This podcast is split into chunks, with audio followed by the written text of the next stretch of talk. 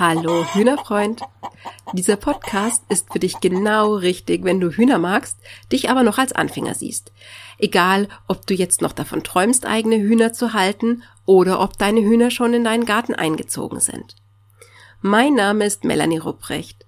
Ich bin der Hühnercoach, dein Berater für alle Fragen um die Hühnerhaltung im Privatgarten. Bei mir wohnt seit über sieben Jahren eine bunt gemischte Schar Hühner ohne nennenswerte Probleme. Wie ich das geschafft habe? Indem ich meine Hühnerhaltung richtig gut vorbereitet habe und die Grundlagen einfach stimmen. Denn dazu gibt es mehr zu wissen, als du vielleicht denkst. In diesem Podcast zeige ich dir, wie du deine Hühner entspannt und sorgenfrei hältst. Ich beantworte in jeder Folge eine häufig gestellte Anfängerfrage zur Hühnerhaltung und du profitierst von meiner Erfahrung, von vielen praktischen, schnell umsetzbaren Tipps und Empfehlungen, damit du schnell Sicherheit gewinnst und die Zeit mit deinen Hühnern ganz einfach entspannt genießen kannst und deine Hühner ein artgerechtes und glückliches Leben führen. Aus dieser Folge wirst du viele spannende Erkenntnisse und Infos über Hühner mitnehmen, die du so bestimmt vorher noch nicht wusstest. Wenn du Hühner magst und darüber auch sprichst, dann kennst du das vielleicht. Du wirst angeschaut, als ob du so ein bisschen mh, mm, seltsam wärst, weil Hühner, ich bitte dich, Hühner, Hühner, also da gibt's so viele Vorurteile darüber. Hühner sind dumm, Hühner stinken, Hühner übertragen Krankheiten und vor allem Hühner sind doch langweilig, unendlich langweilig. Wer will schon Hühner haben? Kennst du das? Also ich kenne das auf jeden Fall, mir begegnet das sogar relativ oft und irgendwo kann ich es schon verstehen, weil Hühner werden eben von den meisten nur als Nutztier gesehen, weil die meisten, äh, Quatsch, die wenigsten Menschen beschäftigen sich wirklich jemals tiefergehend mit Hühnern, weil Hühner haben ja auch nicht so diesen Niedlichkeitsfaktor, wie ihn zum Beispiel Katzen oder Hunde haben, weil die meisten Leute haben schon mal eine Katze oder einen Hund gestreichelt, die wissen ganz genau, ähm, wie weich das Fell von einer Katze ist zum Beispiel, aber ich glaube, es haben wirklich die allerwenigsten Menschen schon jemals einen Huhn im Arm gehabt und wissen daher auch gar nicht, wie weich die Federn von so einem Huhn tatsächlich sind. Und dann ist es ja auch so, dass in den allermeisten Zeitschriften auch kaum über Hühner berichtet wird, außer natürlich ist es mal wieder Vogelgrippe-Saison, dann wird natürlich ganz viel über Hühner berichtet, aber eben auch nicht wirklich über Hühner an sich, sondern eben nur zum Beispiel eben darüber, ja, wie leicht Hühnerhaltung ja dann noch ist, was ja eben auch nicht so ganz stimmt. Also das weißt du vielleicht, wenn du schon Hühnerhalter bist. Ich selbst bin ohne Hühner aufgewachsen und fand Hühner ähm, auch zugegebenermaßen als Kind und als Teenager total unspannend und langweilig, weil Hühner, ne, also die machen ja den ganzen Tag im Prinzip nichts, also außer irgendwie im, in der Gegend doof herumlaufen, picken und scharren und so weiter. Und als Teenager fand ich zum Beispiel den Hahn von unseren Nachbarn auch total mega nervig, weil der für mich als Teenager zu so total unmenschlichen Zeiten wie 7 Uhr morgens gekräht hat und das sogar am Wochenende. Also ich meine, geht ja mal überhaupt nicht, oder? Nein, natürlich meine ich das heutzutage nicht mehr, aber das war eben so meine Meinung als Teenager damals. Die meisten, wie gesagt, ähm, finden Hühner eben eher ähm, unspannend, weil sie eben denken, die machen ja den ganzen Tag nichts weiter. Aber das stimmt ja so eigentlich überhaupt nicht, weil ähm, wenn du dich mal ein bisschen mit Hühnern beschäftigst, wenn du ihnen auch nur mal ein, paar Minuten zuguckst, dann kannst du auch erkennen, dass Hühner durchaus sehr spannende Tiere sind. Ich meine, wenn du Hühner hast, dann weißt du das ja sowieso schon. Aber vielleicht hast du ja auch noch keine Hühner, wenn du mir zuhörst. Und darum würde ich gerne dir ein paar ähm, Fakten erzählen über Hühner, die du vielleicht so bisher noch nicht wusstest.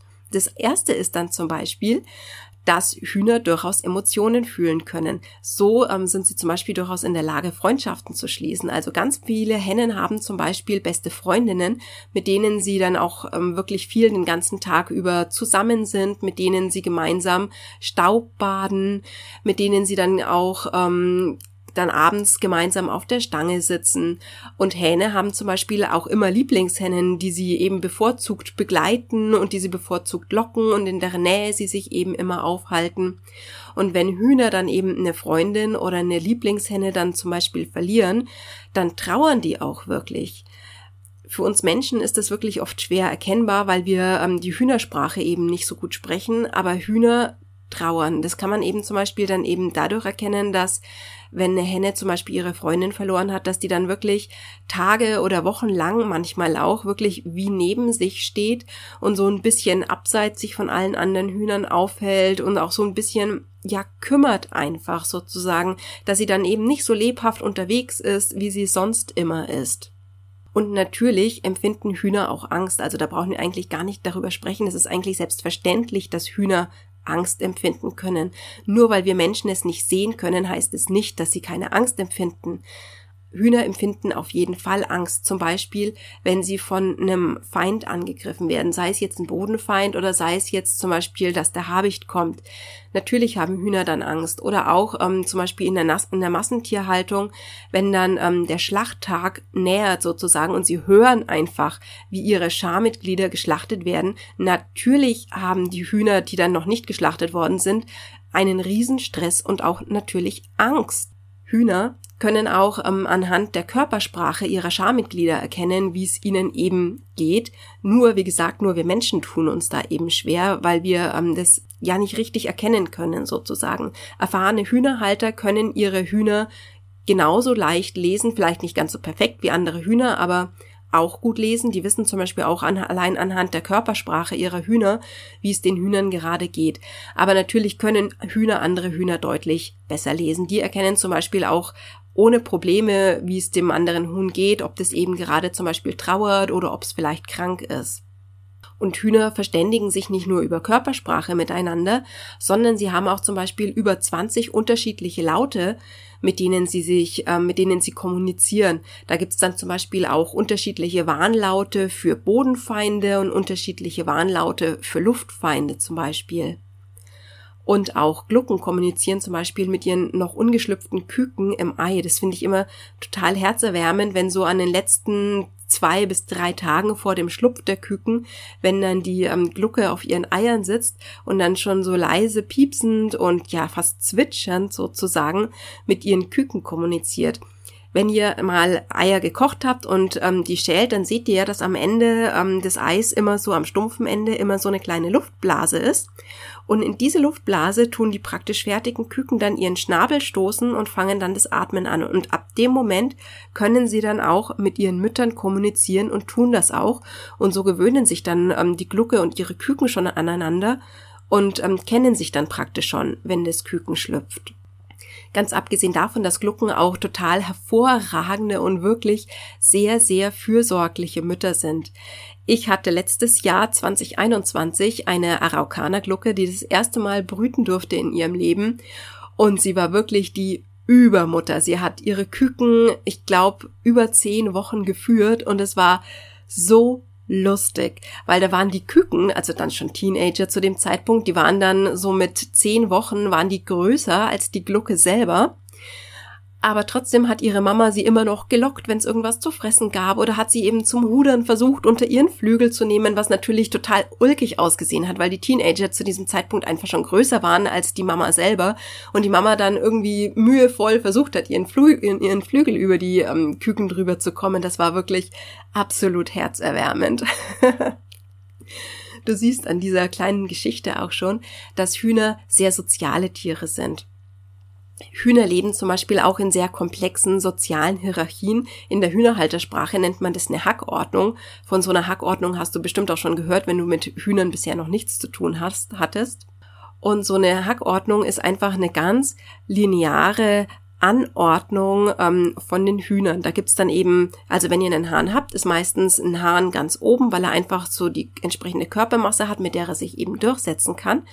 Und dann kommt meistens ähm, eine Leithenne, die das Sagen hat. Sehr oft ist es eine etwas ältere Henne, die schon ein bisschen mehr Erfahrung hat. Und dann tut sich halt die restliche Hühnerschar in einer Linie ähm, darunter dann eben anreihen sozusagen. Und je nachdem, ähm, wo das Huhn dann eben in der entsprechenden Hackordnung steht, hat es dann eben mehr oder auch weniger zu sagen. Hühner können zum Beispiel auch sehr gut andere Hühner erkennen und sich auch wieder an diese erinnern. Und zwar bis zu einer gewissen Anzahl von ungefähr 50 Tieren. Also das, das ist so, so ungefähr so Pi mal Daumen eine Erkenntnis, die man eben gewonnen hat. Und darum fühlen sich eben Hühner auch nur in Gruppen, Gruppen bis zu maximal 50 Tieren wirklich am wohlsten, weil sie mögen es eben einfach, wenn sie genau wissen, wo sie eben in der Hierarchie stehen und wenn sie die Hühner, mit denen sie jeden Tag zu tun haben, eben wiedererkennen können.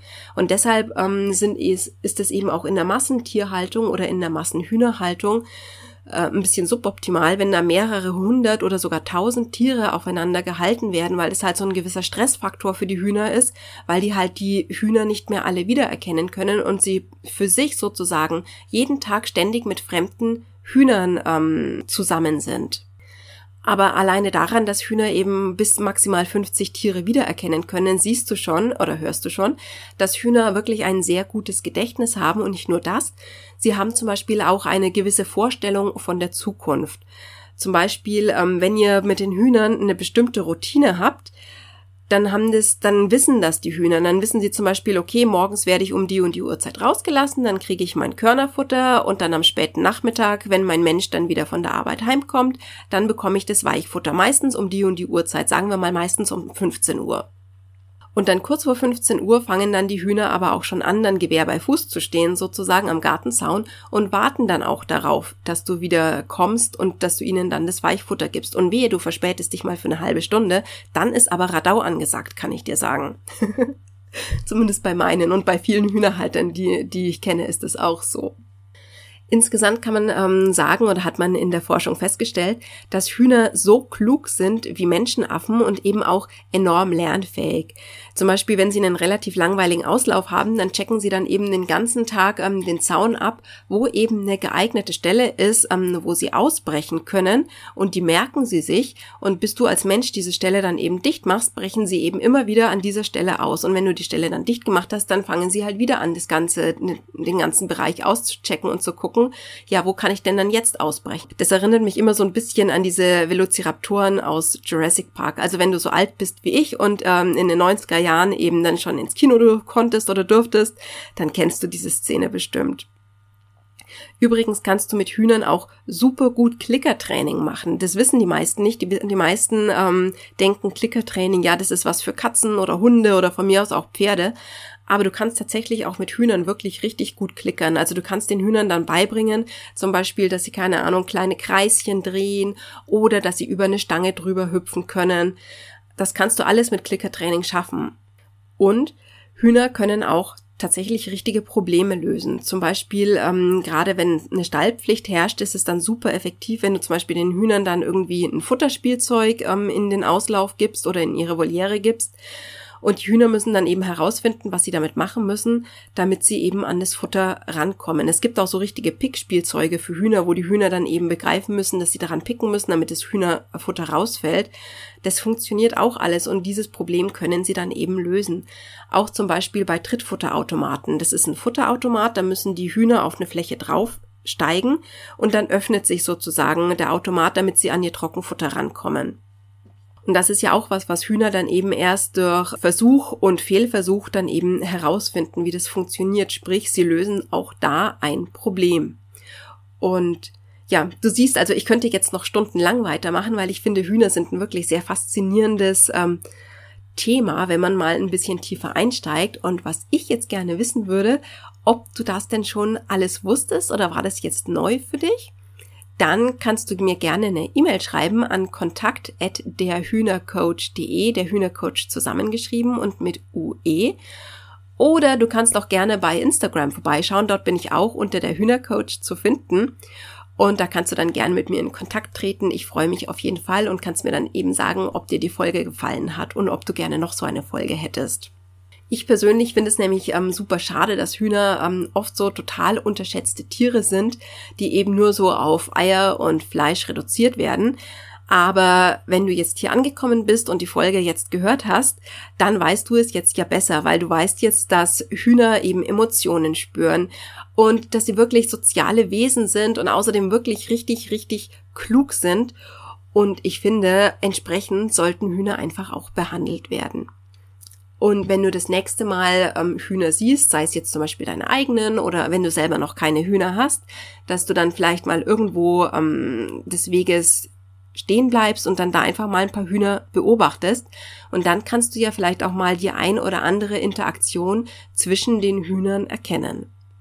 Wenn du möchtest, kannst du mir jetzt noch einen Gefallen tun. Und zwar, vielleicht kennst du ja jemanden aus deinem Bekannten- oder Kollegenkreis, der diesen Podcast auch spannend oder wertvoll finden könnte. Und dann teile ihn gerne einfach mit dieser Person. Entweder indem du eben davon nur erzählst oder indem du den Link zum Beispiel per Messenger oder per Mail weiterschickst. So kann mein Podcast dann nämlich weiter wachsen und ich kann dann noch mehr und besseren Content für dich herstellen oder produzieren sozusagen.